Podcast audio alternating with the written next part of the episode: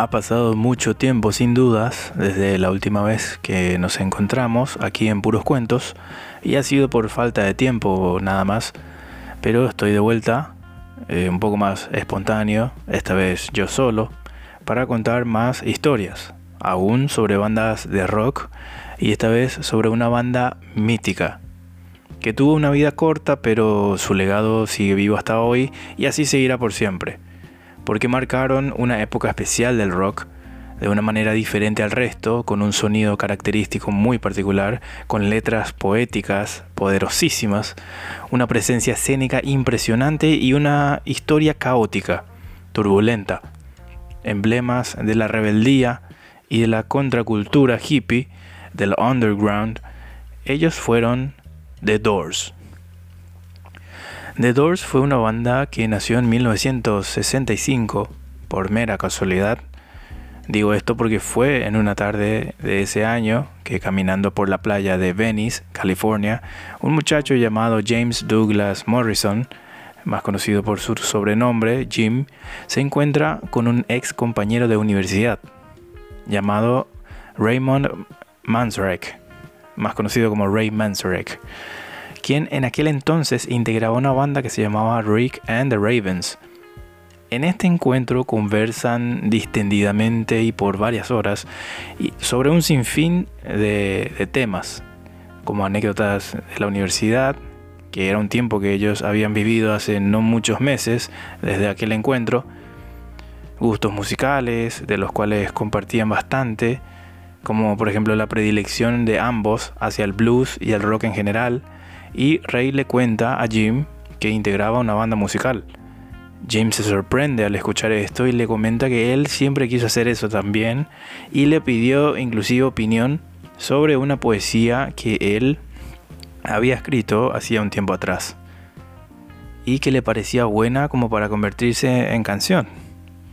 Esta poesía tenía el título de Moonlight Drive y Ray Manzarek quedó fascinado con ella y en aquel momento se dio cuenta de la oportunidad que tenía enfrente de asociarse con Jim Morrison y crear una banda que podía ser relevante y hasta grande. No se imaginaron la película en aquel momento, pero todo lo que vino después fue una de las historias más cortas pero míticas que tuvo el rock and roll. Al momento de unirse Jim Morrison a la banda de Ray, quien era un destacado pianista y ejecutante del órgano, tecladista en general, esta banda contaba con otros integrantes. Pero con el paso del tiempo van saliendo y entran otros integrantes como Robbie Krieger en guitarras y John Densmore en batería. Los orígenes de cada uno de ellos es bastante particular por ejemplo, Robbie Krieger fue un chico que nace en el seno de una familia judía alemana y sus primeros recuerdos musicales son de música clásica. Luego al ir creciendo y escuchando la radio se iba apegando más a artistas como Elvis, Fats Domino y The Platters. De niño intentó tocar la trompeta, pero sin éxito. Se dio cuenta que ese instrumento no era para él también tocaba el piano de la casa de sus padres, pero sin destacarse mucho tampoco. Entonces se encuentra con un viejo ukelele, el cual aprende a tocar él solo, imitando de oído a discos que tenía su padre, y es aquí donde un amigo suyo de la escuela, llamado Frank Chin, no solo le presta una guitarra española de flamenco, sino que le enseña a tocarla y él comienza a escuchar eh, discos de flamenco y los más prodigiosos de la época del flamenco, que justamente estaba a punto de entrar en una nueva era, un nuevo periodo de oro en España. Pero eso entra en otra historia. Lo cierto es que Robbie sintió un magnetismo fuerte hacia el flamenco y terminó aprendiendo a tocar la guitarra gracias a este género musical. Ya para sus 18 años, eh, pudo comprar su propia guitarra flamenca, toma clases formales por varios meses, luego extendió su conocimiento musical inspirándose en varios otros géneros como el blues y el jazz. Eventualmente aprende también a tocar la guitarra eléctrica, que fue luego la utilizada en su carrera profesional. Y el mismo Robbie dijo en repetidas entrevistas que sus mayores influencias en la guitarra fueron Wes Montgomery, Albert King y Larry Carton. Por otra parte, Raymond Daniel Manzarek fue hijo de inmigrantes polacos y ya desde niño sintió una atracción especial por el piano. Lo aprendió ya desde los 9 años de edad y estaba visto que estaba destinado a tocar a nivel profesional. En 1956 se inscribió en la Universidad de DePaul, de la cual años más tarde se graduó de la Facultad de Comercio con el título de economista en 1960.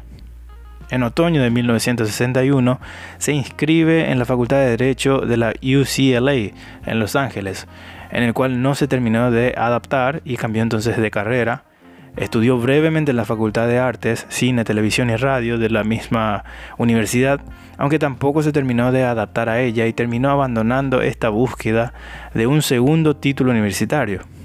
Esto parecería un fallo en su vida, visto desde afuera, pero lo que no sabe mucha gente es que allí, en esa facultad, fue que Rey conoció a Jim Morrison tiempo después. Básicamente, sin este error, no hubieran existido los Doors. Inmediatamente después de esto, tiene intenciones de incursionar en la milicia, pero lo hizo por poco tiempo como analista de prospectos de inteligencia. Luego de esta experiencia, vuelve a Los Ángeles y es ahí donde se encuentra con Jim una tarde por la playa de Venice en otra parte de Los Ángeles, por otro lado, vivía John Paul Densmore, quien de niño aprendió a tocar el piano para luego aprender a tocar la percusión y batería años más tarde para integrar la banda marchante de su colegio. También tocaba timbales en la orquesta del colegio. Luego ya de adolescente estudió música étnica con el chelista de jazz llamado Fred Katz. Siempre cita que su mayor ídolo era el baterista del mítico jazzista John, John Coltrane, perdón, el baterista llamado Elvin Jones. También sería un gran admirador del baterista Art Blakey. Y finalmente tenemos al más grande ícono de esta historia. Si bien él se enojaría si me escuchara decir esto, aunque sea verdad, porque él siempre porque él siempre protegió a sus compañeros de banda y él resaltó que los cuatro eran importantes por igual. Me refiero al grandísimo James Douglas Morrison, alias Jim, quien nació en la localidad de Melbourne, en el estado de Florida. De niño nadie se imaginaba que llegaría a ser uno de los personajes más místicos y controvertidos en la historia del rock, ya que era extremadamente tímido y callado pero ya también se daban cuenta de su sabiduría, ya que era un ávido lector de, libros desde que era muy pero muy niño. Desde muy chico sus padres se sorprendían de su amor por la lectura, que nadie le inculcó, ya que a sus padres no les gustaba leer.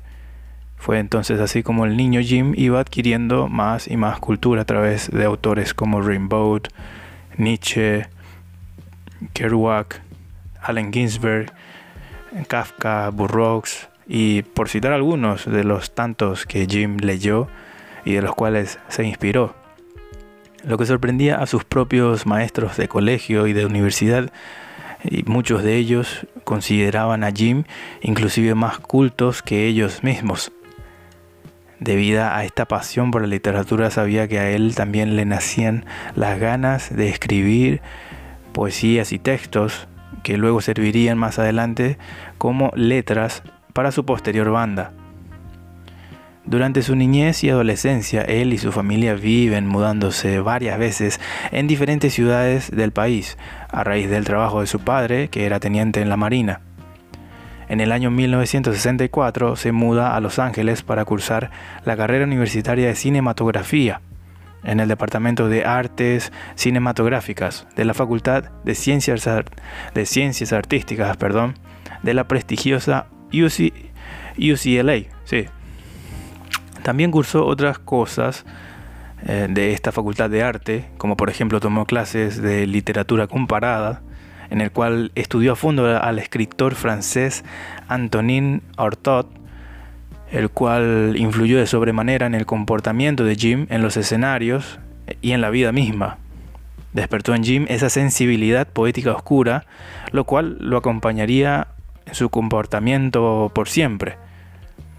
Luego de finalizar la facultad y conseguir su título de director de cine, Jim vive momentos de bohemia, eh, una vida bohemia, ya que decide vivir en la azotea de un edificio abandonado en Los Ángeles por muchos meses, en donde vivía a base de comida enlatada y LSD, según sus propios conocidos de la época.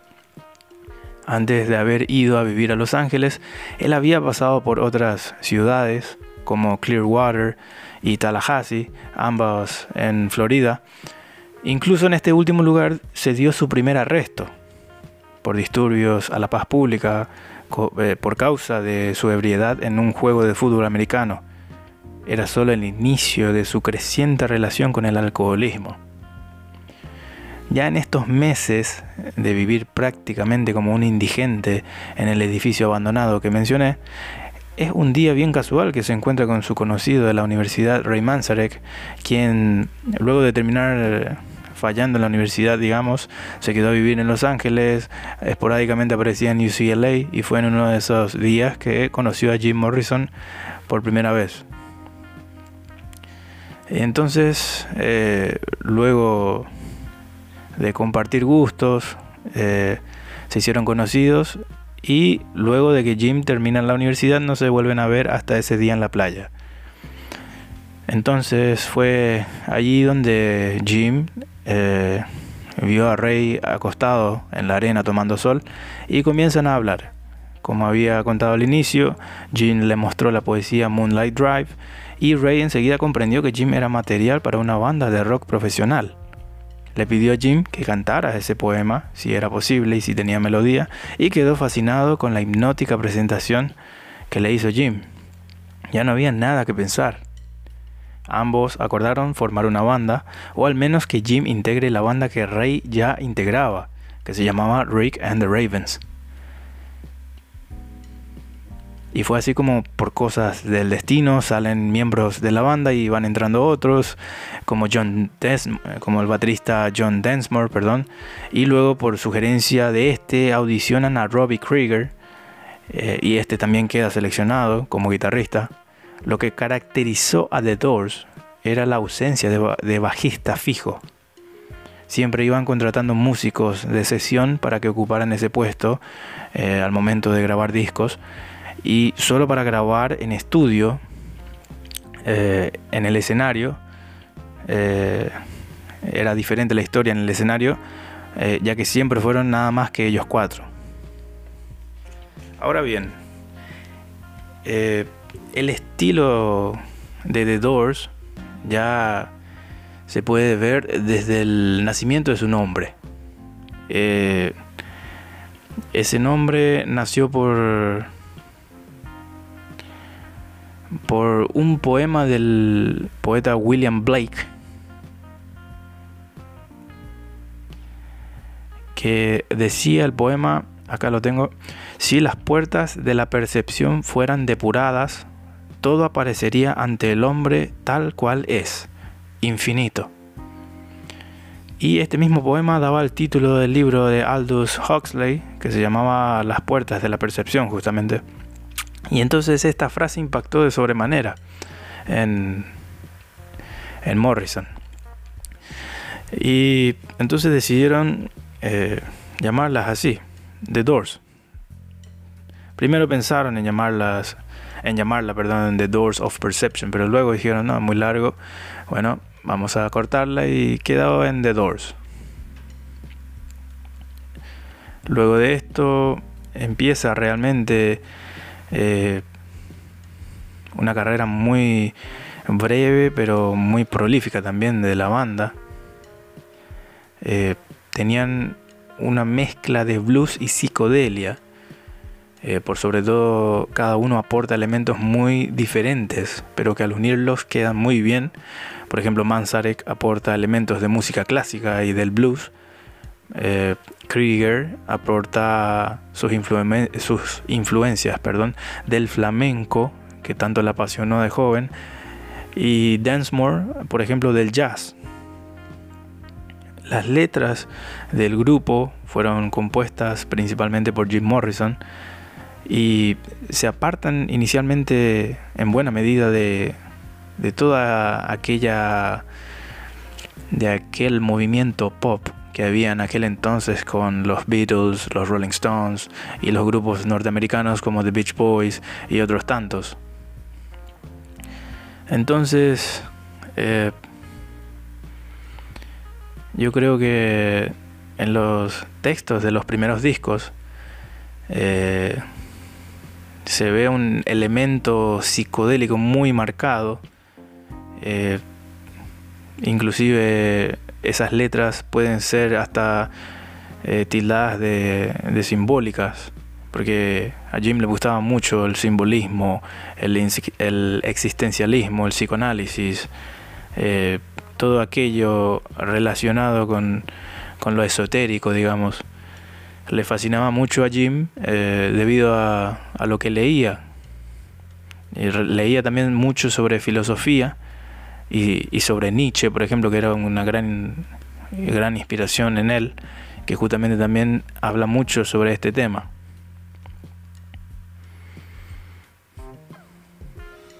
Luego ya, a medida que pasa el tiempo, sí, The Doors se vuelve un poco más, eh, digamos, comercial en los últimos, en su último año quizás, en su último trabajo. Pero en los primeros discos, que, fueron pocos los de estudio, que fueron nueve en total los de estudio y 19 los discos eh, en vivo y compilaciones que armaron de esta prodigiosa banda entonces se ve una gran cantidad de, de trabajo que, se hizo por esta banda, digamos.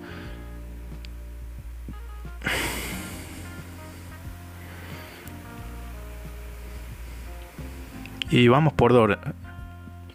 Y vamos por orden. En 1965 fue que se formó la banda y durante todo ese tiempo primero se dedican a darse a conocer en el ámbito de, la vida nocturna de Los Ángeles, tocan en diferentes bares, como cualquier banda que iniciaba en aquella época, la única forma de hacerte conocer era tocando en bares, tocando en discotecas, tocando en clubes nocturnos, tocando en todo evento que se te presente. Y, así arrancaron los, los Doors. Tenían inclusive temas propios que iban cantando en estos eventos y, tenían ya todo un repertorio hecho. Eh, grabaron inclusive un demo, pero eh, tardaron mucho en ofrecerles eh, una oportunidad de grabación. Ninguna disquera se estaba fijando en ellos. Y luego, tiempo más tarde, en una de esas presentaciones, eh, en el circuito de Los Ángeles fue que, que se dio cuenta un ejecutivo de, la disquera Electra que fue invitado por un vocalista de otra banda, esta banda se llamaba Love, el vocalista se llamaba Arthur Lee y ya integraba esta banda eh, parte del sello discográfico Electra, entonces le dice al, al ejecutivo para que vaya a escuchar a esta nueva banda que está surgiendo, que suena muy bien, que, va muy con lo psicodélico, que está entrando fuerte en la escena musical. Y entonces, eh, convencido, este va y, presencia dos shows de The Doors. Eh, en un bar llamado eh, Whiskey A Go que en aquel entonces era muy popular ahí en el circuito de Los Ángeles. La segunda presentación de estas dos fue la que realmente convenció al productor, a este ejecutivo, a, apostar por esta banda. Y le ofrecieron entonces un contrato discográfico, ¿no? Entonces, eh,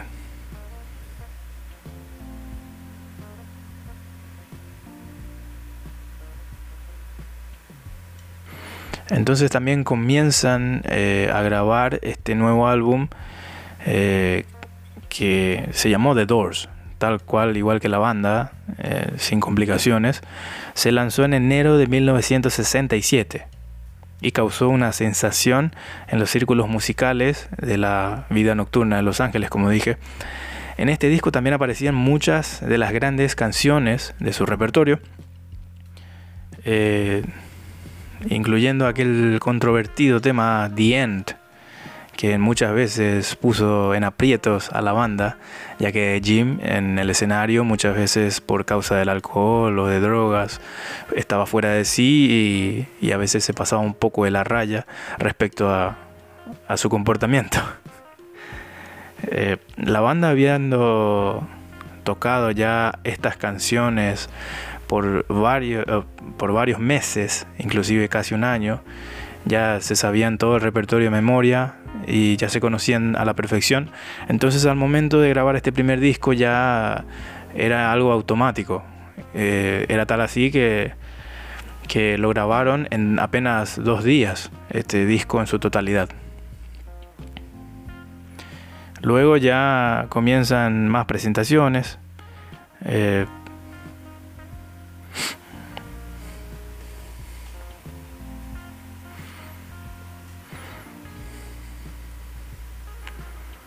muchas de estas canciones en una sola toma inclusive. Y eh,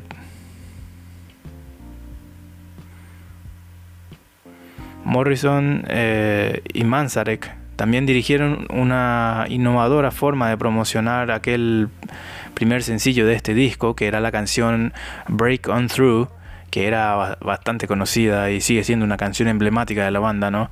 Y Jim, por sus conocimientos universitarios, que, él se recibió de director de cine, pudo hacer lo que fue considerado uno de los primeros videoclips musicales de la historia. Eh, algo que cambió por completo luego la, la, industria eh, de, de, los videos musicales. Fue, vamos a decir, un punto de partida hacia lo desconocido. Porque antes de eso no habían videoclips no, no había muchos videoclips. Eh, luego con los años se fueron eh, eh, haciendo videoclips, pero hasta, hasta ese punto todo era televisión en vivo, presentaciones en vivo, transmitidos por cable, pero no habían videoclips grabados de forma cinematográfica como fue con, con, con, esta canción. Entonces sacan esta música y también el segundo sencillo, que era nada más y nada menos que Light My Fire, otra canción emblemática de la banda. Estas dos canciones enseguida los pusieron al mismo nivel que Jefferson Airplane y The Grateful Dead, que eran dos bandas que estaban también entrando muy fuerte en Los Ángeles y en Estados Unidos de a poco, ya que se expandía la onda de, de, la, eh, de los hippies, de aquella contracultura de, del underground de todos aquellos de todas aquellas personas que se consideraban marginadas, digamos, o libres, eh, que buscaban amor y paz, que se refugiaban mucho en las drogas eh, psicodélicas. Y bueno, eh, empezaron a pegar fuerte. En aquel mismo año también ocurre aquel evento famoso del festival aquel, eh, perdón, aquel verano del amor, no, me venía el nombre, y justamente es en este punto que, que empiezan a darse a conocer, y mucho, ya de entrada. La versión eh, fue cambiando de Light My Fire, fue cambiando varias veces ya que antes tenía un solo de guitarra, tenía un solo de piano más largo, digamos, de teclado, perdón, y con el tiempo fue cambiando, con el tiempo fue cambiando y al final se fue modificando, pero la versión eh, final eh, llegó recién en julio de ese año. Luego de esto ya la banda rápidamente comenzó a escalar y a ganarse una reputación muy importante gracias a su estimulante, fervoroso, revoltoso, llamémoslo como sea, pero un acto muy inusual, digamos, eh, sobre el escenario, eh, en gran parte por parte de Jim. Eh, Jim tenía una apariencia muy carismática, digamos, para las mujeres. Era un muchacho bien parecido, con sus pantalones de cuero y su camisa abierta. era un imán para las chicas y, tenía aquel, aquel mote de sex symbol por parte de las mujeres. Aunque se veía bastante frustrado él con las limitaciones morales de la sociedad conservadora que tenía Estados Unidos en aquel entonces. Entonces, con el tiempo van ganando cada vez más popularidad, perdón, y los invitan a los Doors al programa de Ed Sullivan, eh, aquel programa por donde pasaron todas las bandas importantes de rock de la época. Y aquí es donde aquel programa se, caracterizaba mucho por censurar las letras eh, provocativas, digamos, de las bandas.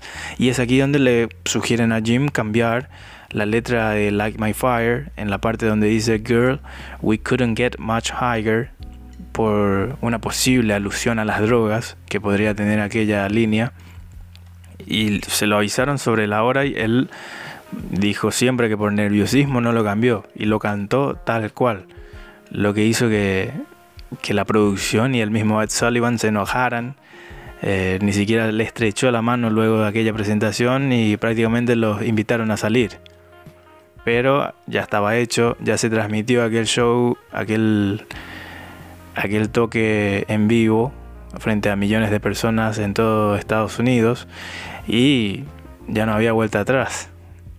Entonces, eh, Jim eh, como que se lo tomó en broma y, siempre decía acabamos de estar en el programa de Ed Sullivan, pero nunca más los volvieron a invitar.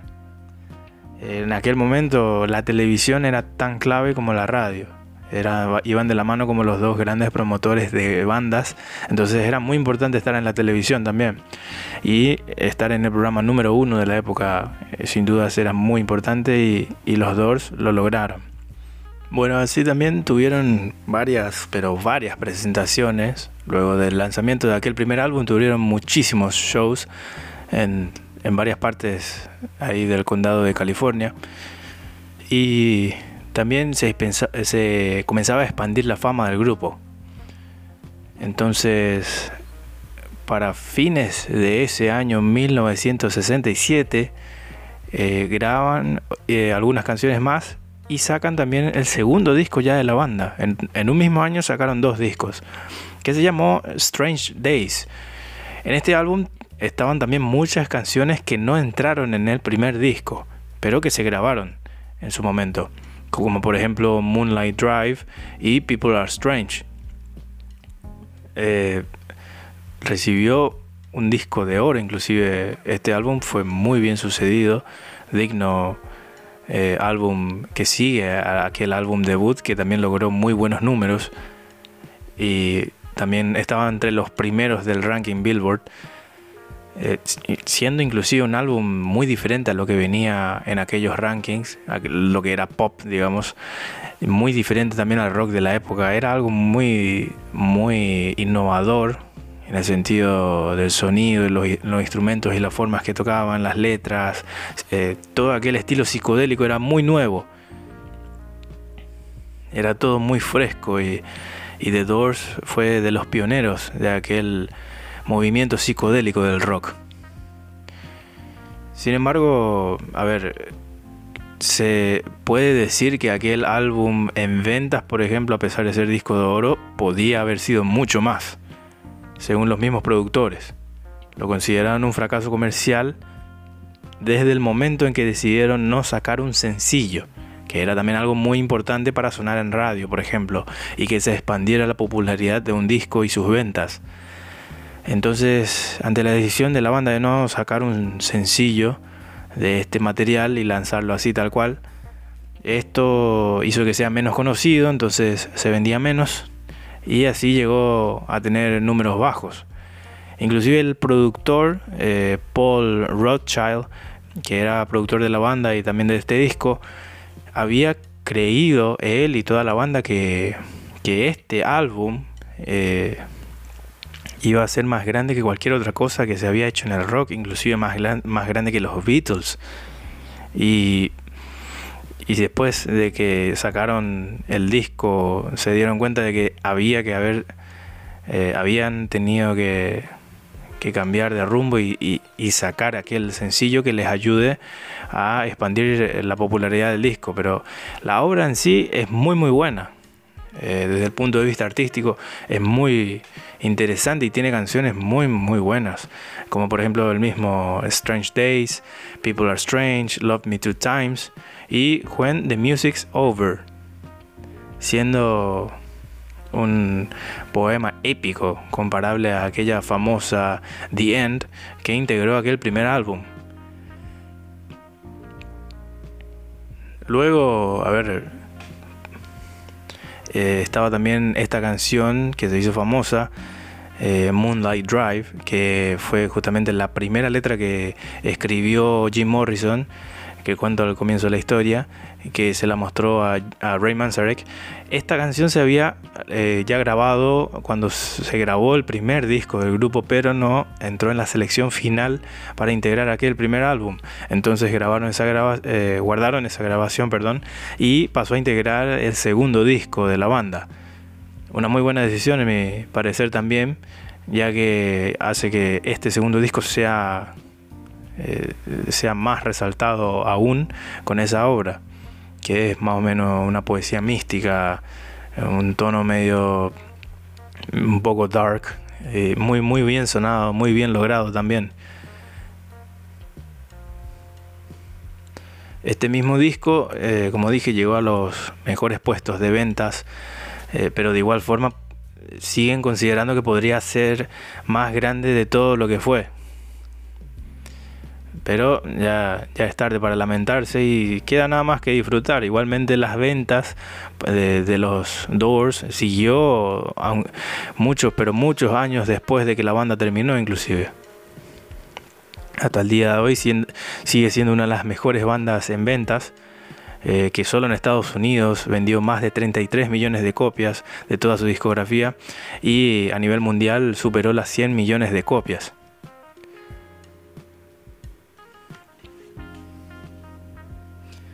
Ya eh, para el año 1968 eh, sacaron el tercer álbum de la banda llamado Waiting for the Sun, Esperando al Sol. Eh, este disco ya fue más difícil de grabar ya que Jim Morrison ya tenía un problema serio con el alcohol, ya padecía alcoholismo crónico, digamos, algo, un estado ya crónico de alcoholismo que todos los días se dificultaba mucho trabajar con él, algo que en los dos discos anteriores todavía podían controlar. Y era nada más que el comienzo de la banda, inclusive. Imagínense, tercer disco ya no podés trabajar, eh, cuesta mucho realmente, pero sus compañeros tuvieron mucha comprensión con él, mucha paciencia, trataron muchas veces de hablarle, de, de hacerle mejorar su estilo de vida, pero Jim fue siempre Jim. Él estaba convencido de lo que hacía, e inclusive del alcohol. Y bueno, eh, siguió ese estilo de vida hasta el final. En este trabajo eh, ya estaban un poco cansados de su repertorio original y comenzaron a componer material nuevo. Su primer sencillo se llamó Hello, I Love You, una música que Jim se inspira en una joven afroamericana que vio una vez en una playa. Muchas de las letras de The Doors son así. Son letras de un hecho espontáneo de la vida que, que viven un día por casualidad. Y otros son pensamientos complejos, Así que es algo también muy, muy, perdón, muy rescatable de los Doors que, que se inspiran de varias maneras para componer. Este sencillo fue eh, el último sencillo número uno de la banda en los Estados Unidos. Eh, también este disco eh, tenía la canción The Unknown Soldier, el soldado desconocido, del, cual, del cual se hizo un nuevo videoclip. Y ya empezaban a, a ser famosos también por sus videos musicales, por innovar desde esa parte en la industria musical. Ya después del lanzamiento de este trabajo, eh, ya también meses después de varias escandalosas actuaciones que tenía la banda por Nueva York, eh, realizaron su primera gira fuera de Estados Unidos, que fue una pequeña gira por Europa. La banda celebró una conferencia de prensa en el Instituto de Arte Contemporáneo de Londres y tocó en el teatro eh, que se llamó The Roundhouse. Eh, los resultados de aquel viaje fueron grabados y también televisados eh, por la cadena británica Granada Televisión en un show que se llamó The Doors Are Open, las puertas están abiertas.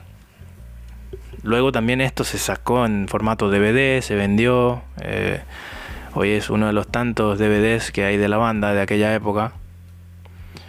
Algo que también representó una innovación, digamos, en, la forma de grabar, de, del uso de las tecnologías para captar estos shows en su totalidad y luego ser eh, inclusive mejoradas su, su calidad para, para la venta posteriores hasta el día de hoy, por ejemplo en, en Blu-ray. Luego eh, sacaron también eh, varios conciertos más por Europa, por ejemplo en Ámsterdam, en Holanda, en el cual no estuvo Jim Morrison, eh, no estuvo la estrella al final, ya que tuvo un problema por el uso de drogas, entonces no estaba, no estaba en condiciones físicas de presentarse a trabajar Jim. Entonces eh, Morrison decidió volver a Londres el 20 de septiembre y se quedó allí por un mes. Se dio un descanso de, las sustancias tóxicas y, bueno, el, grupo siguió tocando, lo reemplazaron con, con Ray Manzarek en voces mientras hacía los teclados, también Robbie Krieger cantaba un poquito y así la banda cubría el vacío que dejó por un breve tiempo Jim Morrison. Luego tenían nueve conciertos más en Estados Unidos y ya se pusieron enseguida a trabajar en lo que sería el cuarto álbum. Y ese año sería bastante difícil, el, 1969 sería un año difícil para los Doors. Ya, eh, ya de entrada empieza con un show a estadio lleno en el Madison Square Garden en Nueva York a fines de enero y sacaron un exitoso sencillo que se llamaba Touch Me que se sacó, se lanzó, perdón, en diciembre ya del 68, pero que se estaba volviendo popular recién en, aquel enero del 69. Alcanzó el puesto número 3, inclusive de popularidad en los rankings de Estados Unidos.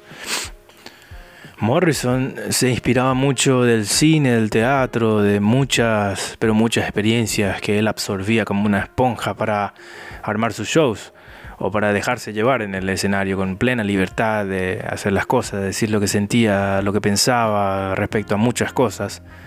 Y fue así que empezó a tener problemas con la justicia por eso y con los policías y vio la prisión innumerables veces por, por causa justamente de sus declaraciones al público en contra de los policías o de la justicia.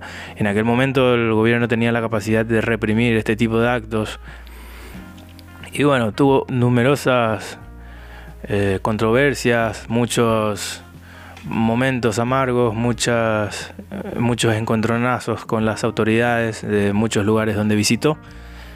Y es así, por eso siempre se lo tilda de controversial, de, de picante, de, de, muchas cosas se lo tilda de Jim Morrison, pero muchas cosas él también tenía razón en lo que decía, al menos según mi lógica, digamos.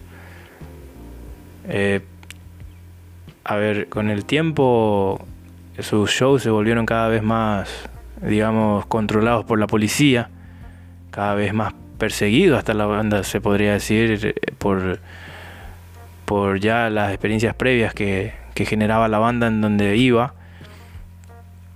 Y luego ya en un, en, en un ataque, digamos, de, de efecto de las drogas, de efecto del alcohol. Sobre el escenario, Jim hace un, discurso en, en, el auditorio Dinner Key en Miami, Florida, ante un público bastante importante. Eh, un montón de declaraciones en contra de la policía, del Estado, de, eh, invitando a hacer al público cualquier cosa, más o menos como invitando a la revuelta, a, una revolución. Lo vieron muy mal las autoridades locales y, al final lo, llevaron preso, lo juzgaron, inclusive. Eh, al final llegaron eh, a un acuerdo económico, creo que lo multaron y eh, luego fue puesto en libertad también por, una apelación, digamos, a su sentencia, que inicialmente lo habían condenado a ocho meses de prisión más multa, pero luego fue solo multa y quedó en libertad por una apelación de su defensa. Este incidente en Miami eh, como que dañó un poco la imagen que tenía la gente de la banda y Morrison igual eh, siempre fue muy sincero al respecto. Eh,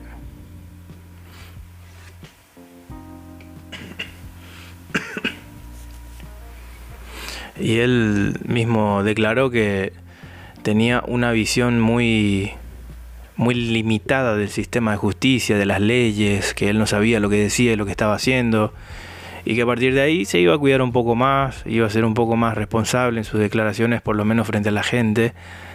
Y, a partir de eso, bueno, eh, recibió igualmente gran parte de la atención de los medios, del público en general, de, la, de las autoridades, por precaución, digamos. Algo que me parece muy digno de destacar por parte de Jim Morrison es que siempre tuvo un gran sentido de compañerismo y de familia respecto a su banda.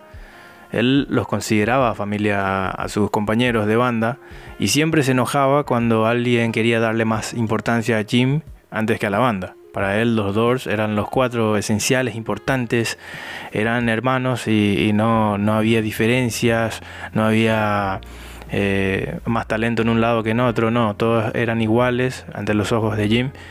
Y se enojaba mucho cuando alguien decía, por ejemplo, Jim Morrison y los Doors o los Doors de Jim Morrison. Él se enojaba bastante y inclusive en varias actuaciones los presentadores cometieron el error de decir presentamos a Jim Morrison y sus Doors. Cuando no era así, él no saldría al escenario hasta que dijeran el nombre correcto, que eran The Doors. Algo que habla muy bien también de él, de su humildad, de no creerse la estrella por más de que lo sea. Eh, creo yo que, es una, uno de sus atributos personales, de su personalidad. Eh, pienso que pienso que, que, era un, un gran compañero de banda con sus amigos aunque siempre también tenía el lado negativo del alcoholismo, de que se transformaba cada vez que tomaba alcohol.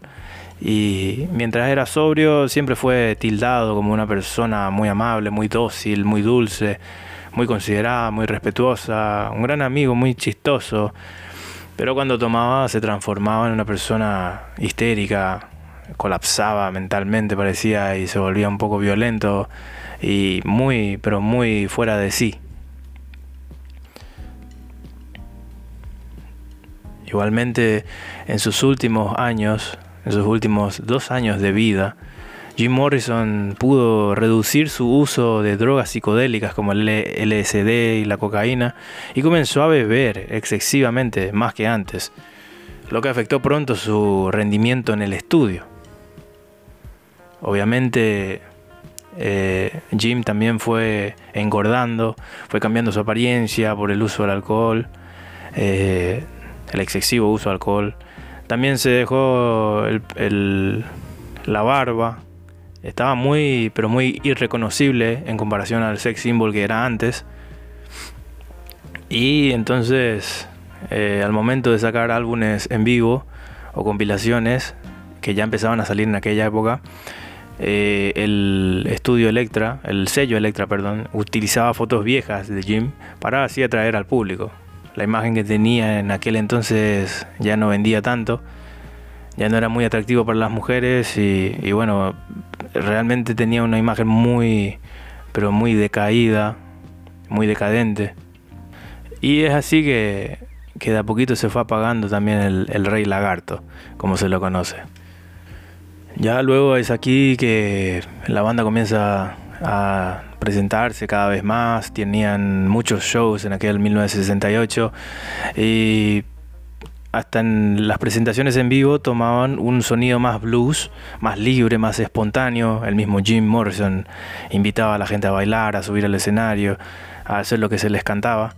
Y eso creo yo también que le gustaba mucho a, la gente. Aparte de eso, seguía siendo un gran cantante, más allá de que engordó y usaba ropa holgada en el escenario, ya no era tan atractivo eh, físicamente para las mujeres, pero sí tenía una gran voz.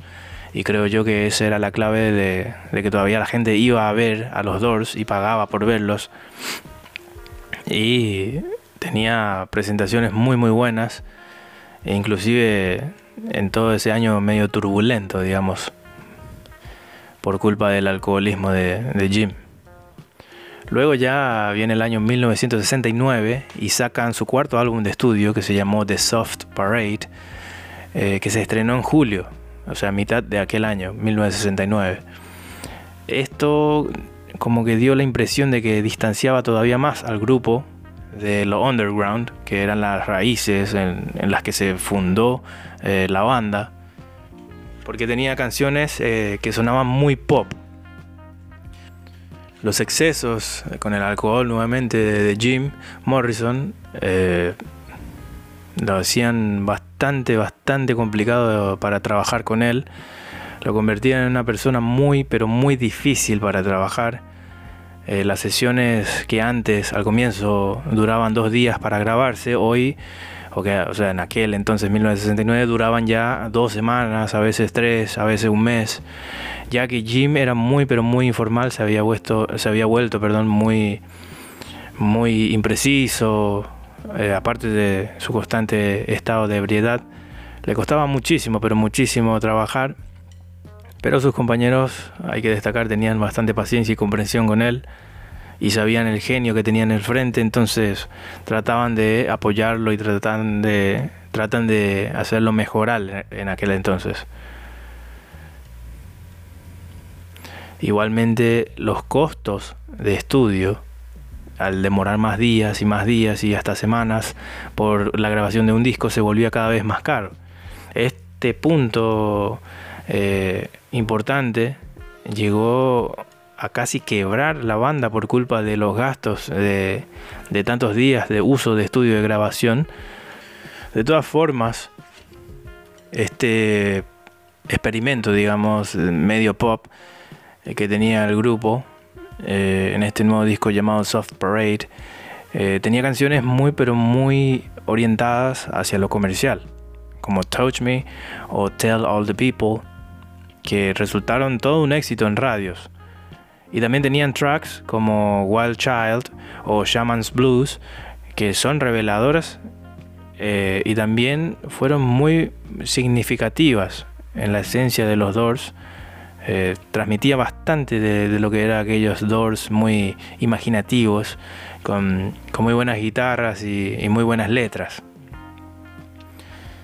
Durante la grabación de aquel siguiente álbum, que ya fue a finales del 69, en noviembre, eh, tuvo Jim Morrison nuevamente problemas con la ley, que como dije fueron muchísimos, y cada vez era como más complicado encontrarlo en un buen momento como para grabar algo, para hacer una gira o para presentarse en algún lado, porque cada vez había más y más problemas.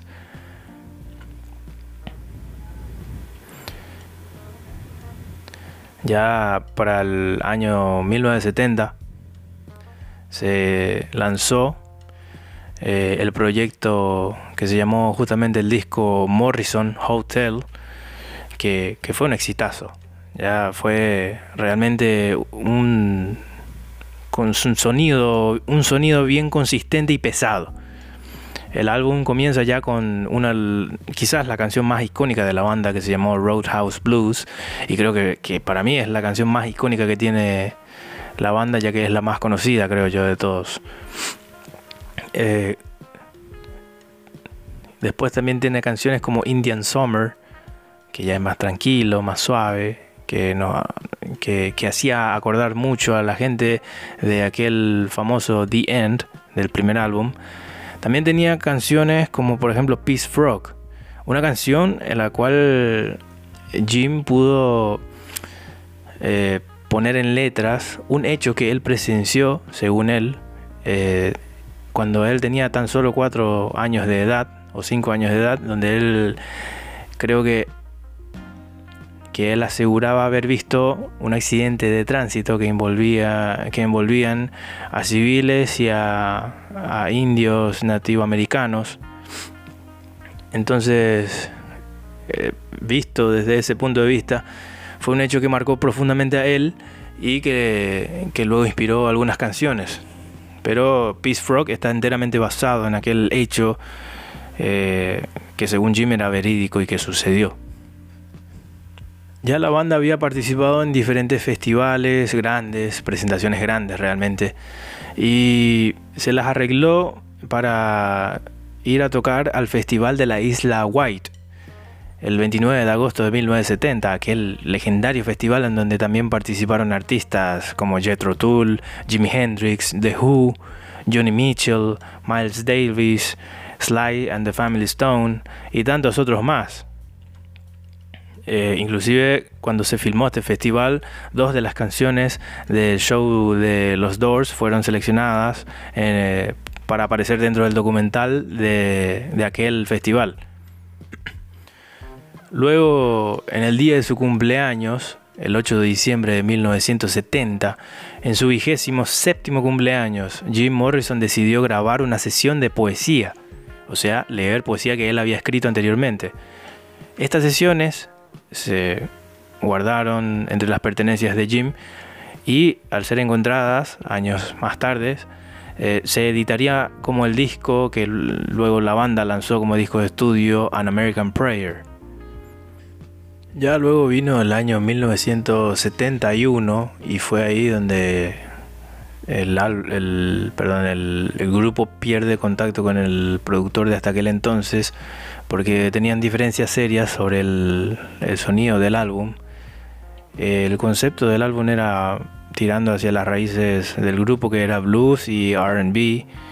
Eh, y el, resultado de este álbum, que se lanzó en 1971, que se llamó LA Woman, Mujer de Los Ángeles, eh, fue bastante épico, ya que sacó eh, otras legendarias canciones eh, conocidísimas de la banda, como por ejemplo Riders on the Storm, que hasta hoy día es conocidísima, inclusive se hizo famosa gracias al juego Need for Speed Underground 2, que lo jugué y estaba muy bueno también en aquella época.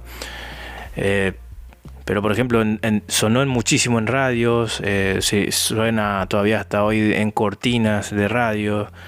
Eh, también la misma canción homónima del álbum que se llamó el LA Woman. Esta canción también es muy conocida de la banda y suena muy pero muy bien. Y bueno, ya este es eh, realmente el último álbum que hizo la banda con Jim Morrison, ya que luego de este eh, poco tiempo después de la grabación, eh, Morrison decide tomarse un tiempo libre, unas vacaciones, y se muda a París, a Francia, un cambio drástico, con su novia de aquel entonces, que se llamaba Pamela Curson. Se mudan a París, eh, ya que él lo había visitado un tiempo anterior en aquella gira por Europa y le gustó mucho. Y entonces decidió tomarse el tiempo libre ahí, conocer la ciudad, los museos, la literatura, Eh, muchos de los escritores que él había leído en su vida eran franceses, justamente. Y quedó a explorar París. Vivió en un departamento junto con su novia, pero luego también eh, volvió a, caer en el alcoholismo que, que padeció un tiempo antes y que había logrado controlar de forma, por lo menos un poquito, de forma leve. Y igualmente Pamela Curson, su propia novia, también era adicta a las drogas y ella misma le presentó a Jim la, la droga que en aquel momento también estaba llevando ya mucha gente, eh, que era la innovadora en aquel entonces, era nueva, era muy innovadora y no había mucho miedo al respecto, ni mucha información tampoco, que era la heroína. Entonces, eh, muchas son las, las historias que surgen de Jim y las drogas, y, poco hay de cierto, eh, poco hay de, certezas respecto a lo que él vivió en París en, ese, en ese tiempo que le tocó vivir ahí. Lo cierto sí es que eh, lo cierto es que mientras estuvo en París, eh, lo último que él grabó fue que conoció a dos músicos en la calle y los invitó a un estudio de grabación. Él pagó todo, muy generoso. Y estas músicas fueron grabadas, pero nunca fueron lanzadas por nadie, hasta que se recuperó también el material tiempo después y se grabó eh, el disco que se llamó The Lost Paris Tapes, las cintas perdidas de París. Lo que sí es que este estilo de vida que había llevado Morrison era sabido que en algún, en algún punto de su vida, en algún momento, le iba a pasar factura. Esa factura llegó el 3 de julio de 1971 su cuerpo fue encontrado en la bañera del departamento en donde vivía con su novia. Eh, su novia se despertó y le encontró ahí tirado. Llamó a emergencias médicas, vinieron a buscarlo en la ambulancia, pero lo declararon muerto apenas llegó al, al centro asistencial. Ya llevaba varias horas muerto por lo visto cuando lo encontraron. El error clave para saber sobre su muerte es que no le hicieron una autopsia, entonces siempre se especularon muchas cosas sobre su muerte, no, hay certezas, hay muchos mitos, muchas leyendas sobre qué pasó, qué, cómo vivió sus últimas horas. Eh, la propia novia, eh, Pamela Curson, años inclusive después, eh, moriría a la misma edad que Jim Morrison, a los 27 años de edad, Jim Morrison murió. Y años después, eh, su novia le confesaría, en un estado de ebriedad, le confesaría a un, amigo muy cercano a ella que, en realidad eh, tuvo Jim una sobredosis y lo, lo llevaron a, desde un club de París, lo llevaron hasta el departamento, unos conocidos de ella, y lo dejaron en la bañera como que parezca un accidente. Entonces no, había, no hay muchas formas de saber de qué realmente murió. Algunos dicen que, ingirió pastillas por su propia cuenta y que se pasó de la raya. Otros dicen que murió de, asfixia en su propio vómito por el alcoholismo, la ingestión diaria de, de grandes botellas de whisky que él los tomaba solo. O sea, hay muchos misterios respecto a cómo murió Jim Morrison. Es una gran leyenda no solo musical, sino una leyenda urbana sobre cómo murió. Y lo cierto es que se apagaba su luz para siempre aquel, en aquel momento. Fue enterrado en aquel cementerio de París. Hasta el día de hoy siguen ahí sus restos y la, gente va y visita la tumba de Jim, le lleva flores, poesías, muchas cosas, muchos detallitos. Y algo que sí me pareció un poco tétrico por parte de, la novia Pamela Curson es que después de que lo declararon muerto y le entregaron el cuerpo a la novia para que lo enterrara, no, hizo un servicio funerario enseguida. Mantuvo el cuerpo de Jim Morrison, si escuchen, mantuvo el cuerpo de Jim Morrison por cuatro días en el departamento, en aquella bañera, donde llenaba el cuerpo de hielo para evitar acelerar el proceso de descomposición para frenarlo un poquitito más y que dure un poco más sin descomponerse el cuerpo. Y bueno, fue así que luego llamaron a los ex integrantes de la banda. Eh, ellos no creían en esto porque Jim Morrison, antes de morirse, eh, unas semanas antes, creo que fue que se cayó inclusive del segundo piso y como digo, eran unas cosas que a él le pasaban.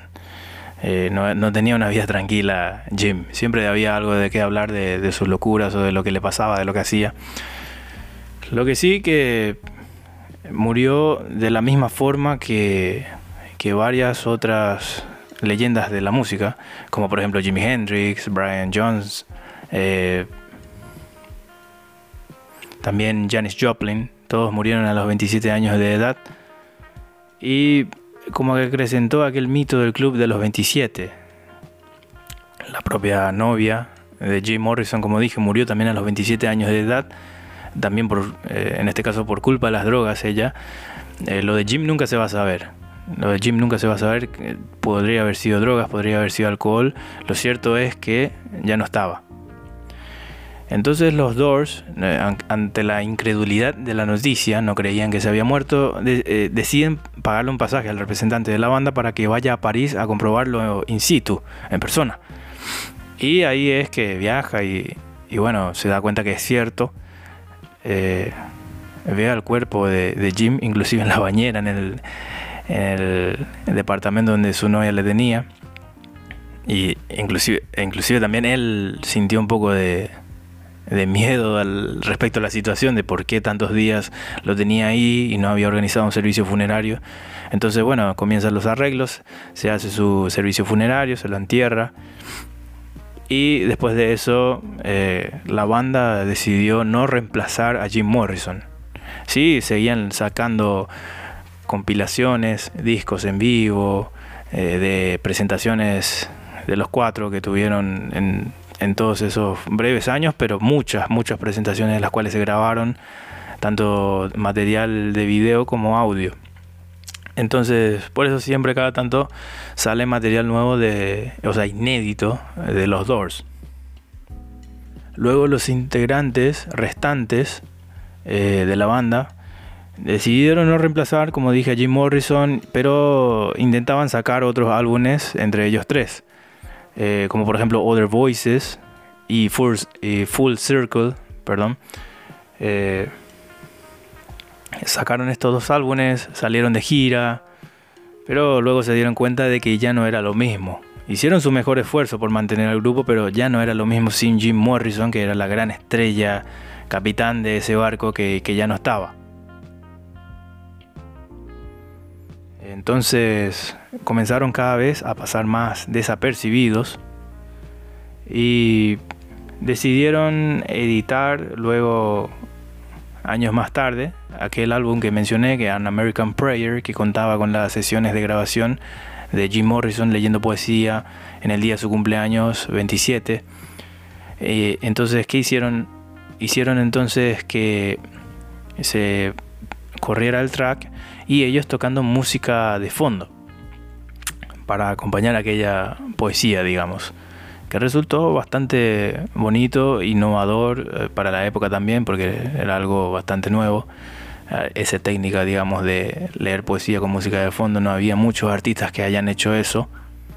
Entonces era un producto bien interesante e intrigante para los fans y seguidores fieles de los Doors. Luego inclusive con la aparición ya de la, de la TV, de canales como MTV, eh, fue inclusive tomando más fuerza la imagen de los Doors, ya inclusive la banda acabada, digamos, de ya no tocaba más, ya no estaban juntos, pero los materiales de los Doors seguían apareciendo en todos lados, tanto en televisión como en radio. Entonces fue ganando una base de, fans bastante jóvenes que ni siquiera los vieron tocar, gracias a, canales como MTV, por ejemplo, o, gracias a películas que utilizaban canciones de The Doors como banda sonora. Y, así se, se, seguía siempre latente el recuerdo de aquella banda y muchos jóvenes iban descubriendo aquel sonido que no conocían, que existió en algún punto anterior e inclusive en el año 1991, el director de cine Oliver Stone eh, estrenó una película que se llamó The Doors, eh, que protagonizó eh, Val Kilmer. El actor interpretó a Jim Morrison y, y, también inclusive aparecieron algunos integrantes de la banda, unas apariciones ahí cortitas. Algunos nombres que se barajaron, por ejemplo, para interpretar a, Jim Morrison, fueron, por ejemplo, John Travolta, fueron Jason Patrick, Keanu Reeves, eh, Michael O'Keefe, eh, Gregory, eh, Gregory Harrison, perdón, y hasta cantantes como por ejemplo Michael Hutchins de la famosísima banda australiana In Excess, como también Bono de U2. Pero al final quedó seleccionado Val Kilmer para ser el protagonista de aquella película de los Doors. Luego ya cuando comienza el nuevo milenio, comienzan los problemas legales entre los miembros que quedaron de la banda, ya que en el 2002 Ray Manzarek y Krieger eh, se reunieron y crearon una nueva versión de The Doors, eh, que se llamó The Doors of the 21st Century, las puertas del, del siglo XXI, digamos. Esta nueva alineación estaba conformada por Ian Asbury como vocalista y Angelo Barbera de la banda de Krieger en el bajo. Eh, esto molestó bastante eh, a, a John Densmore, perdón, ya que según él no lo invitaron a formar parte del proyecto, no lo incluyeron y él también era parte. Lo que sí que se desencadenó eh, una batalla legal por derechos de autor eh, bastante pesada durante varios años. Eh, John Densmore se volvió bastante controlador, digamos, de la actividad de los ex compañeros para que no tocaran material de los Doors. Y, y con el tiempo hasta se dieron cuenta, o sea, se enteraron de que John Densmore ya no estaba siquiera posibilitado de tocar la batería porque sufría de tinnitus una enfermedad del oído que imposibilitaba mucho que él esté en, los conciertos, por ejemplo, o en un estudio de grabación. Luego con el tiempo, eh, la moción eh, que presentó John Densmore para evitar que sus compañeros toquen con ese nombre referente a los Doors y material de los Doors fue denegada y con el tiempo se supo que no solo era John Densmore quien estaba detrás de esto, sino también la familia del propio Morrison. La familia que quedó atrás y que quería beneficiarse también de las regalías eh, y de los beneficios de este nuevo grupo, pero que, que no estaban pudiendo lograrlo. Entonces no querían que nadie ni siquiera los ex compañeros toquen material de los Doors. Luego de varios cambios de nombres, al final eh, deciden llamarse como una de las grandes canciones de la banda, Riders of the Storm, que también una banda cover inclusive de The Doors se llama así, entonces más o menos coincidía. Y en fin, se van saliendo con los años múltiples eh, discos aniversario, box sets, eh, diferentes álbumes remasterizados, álbumes en vivo de gran calidad, con el avance de la tecnología ya hoy todo suena perfecto, digamos, eh, hasta inclusive estos álbumes o esos materiales inéditos o materiales muy viejos. Y es así que los Doors siguen siempre vivos, siempre eh, tan actuales, digamos, tan presentes en, todo el mundo por diferentes personas de diferentes edades que van descubriendo lo que alguna vez fue esta mítica banda, que atravesó por muchos momentos turbulentos, que atravesó por muchísimas, pero muchísimas pruebas de fuego, que la superó en su momento, pero que eventualmente la prematura ida de Morrison acabó con todo lo que había por delante. Había mucho por hacer y desafortunadamente no pudieron seguir adelante. Las anécdotas de la locura de Jim Morrison son muchas, las anécdotas de los demás integrantes de la banda también, y hay mucho por hablar de The Doors, mucho por debatir, mucho por contar, muchos datos que van apareciendo con el tiempo y que uno se entera sobre la banda, que tan poco duró, pero que tanto marcó al mundo. Eh, fueron, como dije en algún punto, fueron ejes centrales del rock psicodélico, eh, especialmente en California. Eh, luego se hicieron conocidos a nivel mundial en la fiebre de la cultura hippie, pero también esa fama sobrevivió aún después, mucho tiempo después. Hoy estoy acá en 2021 hablando de esta legendaria banda Y eso marca de que es una banda que trascendió el tiempo, el espacio, las fronteras, absolutamente todo. Y cuando algo es bueno, trasciende, al igual que The Doors y tantas otras bandas que siempre voy hablando al respecto.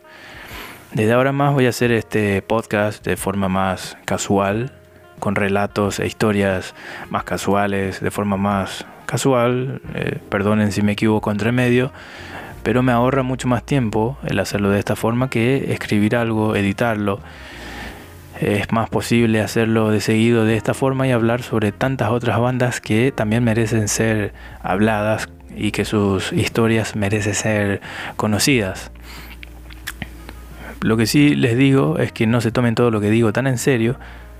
Al final, estos siempre son solo puros cuentos.